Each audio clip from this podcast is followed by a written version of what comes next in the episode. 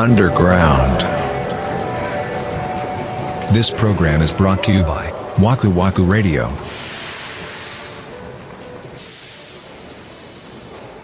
一曲に絞りましょうっていう話だったじゃない？最初ね、うん。一応うん。話としては、はい。いやこれ無理だわと思って。結構あったんですよ言うて。あ、そう。おう。すごいね。J-POPPER やな。j p o p だったからね当時。ね。うん。いや、それすごいわ。そういうことで、はい。もう決められなかったんですけどこれはちょっともう一曲あげたいっていうのは、はいはい。玉置浩二さんのおう「田園出たね。田園は俺もめっちゃ好きやったな。」でしょ？曲として。ほんまに好きでさ。うん。1996年ぐらい多分。そうね。あドラマの主題歌だったんですよ。なんだっけ？コーチえ？浅野敦子さんが主演でそれこそ玉置浩二さんも出てて。あー。そのエンディングだったの主題歌だってエンディングで毎回流れてってうん。ドラマでその曲に出会ったわけよ。うん。で僕玉置浩二さんっていう方が当時その顔とお名前うがん一致してなくって。歌手だと思ってるからうん。ドラマに出るその俳優さんじゃないと思ってるわけね当時の。親はその安全地帯っていうのを知ってたわけねあ、そうね。でそれを親から教えてもらって、うん僕ね安全地帯のイメージって、うん。なんかすごいメローでビジュアルもそんな感じやしね。そうそうそうそうそう、ちょっと大人の人が聴く音楽っていうイメージがあったから当時全然聴いてなかったんだけども、うん。玉置浩二さんってこんな爽やかな曲も作れるんだっていうか、うん。うん。そういう衝撃を受けて小学、小学生小で。5でいやなんかね 僕その「コーチ」っていうドラマ、うん。あの結構ね夜遅い時間帯にやってた記憶があるんですよ。あー。10時とか11時、えー。1時ないか10時ぐらいかな。あで僕ねそのあんまりテレビを見せてもらえなかった家だったのね、はあはあはあ。でもそのドラマは親も好きだったからああは一緒に見せてもらってたあ。のうん。すごい嬉しかったわけね多分個人的うんにいやそういう意味でもすごいなんか映像とかも残ってるんだけどああ、やっぱ状況として印象に残りやすいっていうのもあるんやろね。そううんちょうど本当に夏の時期にやってたドラマって、うん。当時ね夏の夜ってね冷房かけなくてもそれなりに涼しかったんですよ。で今の吐き出しの窓をうん。網戸だけにしてたら、風入って気持ちよかったぐらいそういう情景まで全部覚えてんの、うーん、なるほどね。そう。だからそういう意味で自分の中でなんかその夏の 音楽っていう風にこの田園もなってて、うーん。いや、でもそれで言ったら、うん。俺もその2曲目がほとんど同じやな。年代的にってこと？あ、いや、年代的にはこれは俺の方が早いかな。93年のリリーああス。ユーミンの真夏の夜の夢ね。あこれもね、ドラマの確か主題歌なんですよ。あそうだったっけかそう。で、もうそのオープニングの映像もなんとなく覚えてるぐらい記憶に残ってて僕も家でほとんどテレビのチャンネル権がない家だったんで、ああはあは俺と兄貴で1個の部屋を使ってたの。あはあはあで、その部屋に14インチのテレビが確かあったんですよ。それで見てた気がするんだよな。へそう。えだから、それも、だから、森さんと一緒で、うん本来見れないんだけど、はいはいそうだよね家の事情的に。権限がないもんねそう。なぜか、これは見れてたんですよ。へえあなんかリンクしますなそう。っていうのと、この曲のこの、なんちゅうの、この独特な雰囲気ねい。やーもうだってイントロのベースからちょっともうそう、そうねそうそう。これほとんどこの曲ってイントロないんですよね。すぐ歌になる。ドゥドゥドゥドゥドゥドゥドゥドゥドゥドゥドゥドゥで A メロだっけかそれ、そう、そのベースラインが2回続いて、もう A メロなのよ。そうだねそうんっていうのもあって、めっちゃ印象に残ってて、うんこの雰囲気の曲は俺、この曲以外に知らない。これもでもラテン系だよね。そうそうそうそう。アレンジとしてはね。好きだね。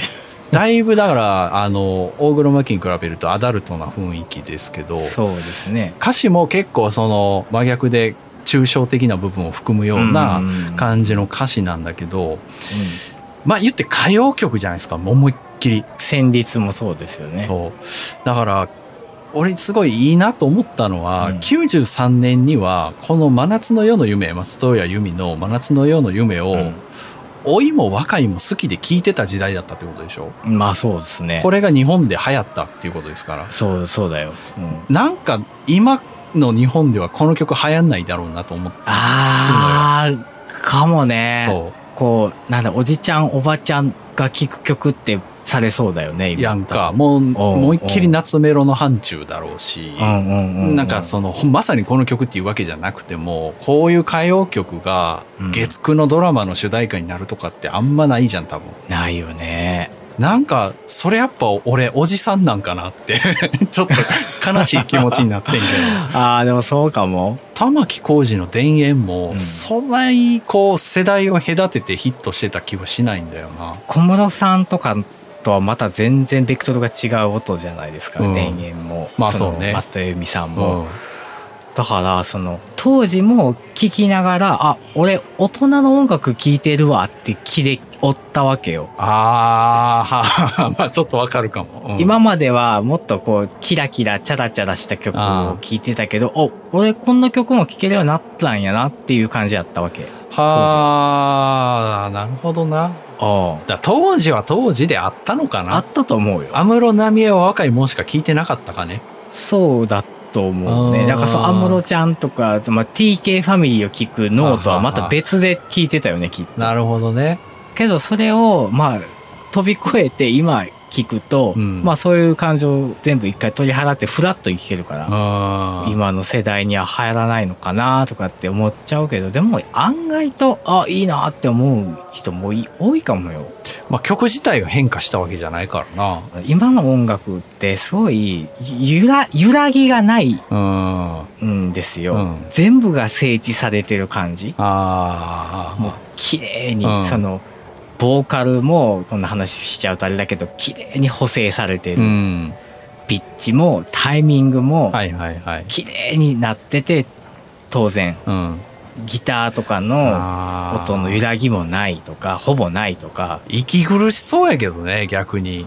なんか隙がないじゃん。隙がないよ。本当隙がない。でもそうやって作るのがもうセオリーみたいな風にはなってるっていうのが事実だから。それって90年代にそういうことができてたらやってたんかな？言うてもその当時もすごいテイクを重ねて、うん。ボーカル取るにしてもね、うん。スイッチスイッチであここ A メロはここを取ります。とか、はいはいはい。A メロの中でもこのフレーズワンフレーズのここの音はこっちのテイク取りますとかそうなんですよ。皆さんこれ投資で歌ってるわけじゃないんですよ、レコーディングって。うん、そうそうですよ。うん怖いですよね。スイッチでしてでもそれが嫌なアーティストも実際いてそのユーミンっていうのはその典型というか、うん当時そのディレクターは世に残るものだから、うんまあいいテイクテイクをつなげたものを世に出したい,、はいはいはい残したいっていう考え方だったらしいんだけども、うんでもユーミンは歌ってる本人は感情がつながらないから、うん。そんなことしないでくれって言ったらしい、うんそこですごい喧嘩をしたっていうエピソードがどっかで聞いたことがあるんだけど。こうプロとしての方向性の違いってやつやな。そうですね。うん。まあ、ディレクターはやっぱりそのうん作品として長い軸で考えた時に後で聞いて恥ずかしくないように、うん。そのアーティストとしてのうん。尊厳みたいなところうん。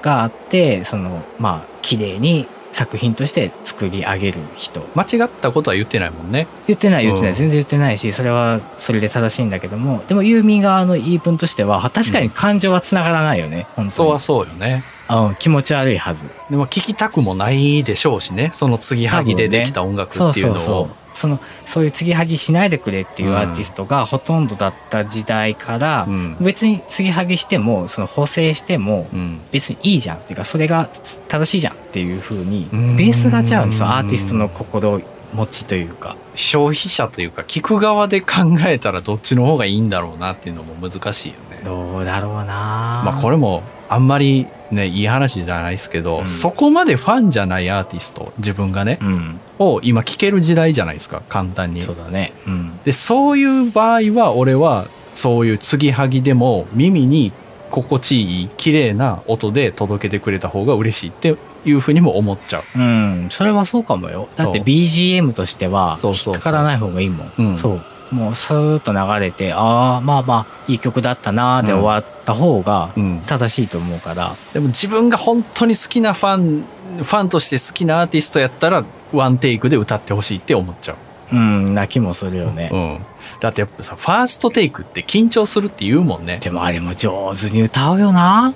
ほんまに。ねほんまこ、ほんま補正してないかって思うもん。してないんでしょうね。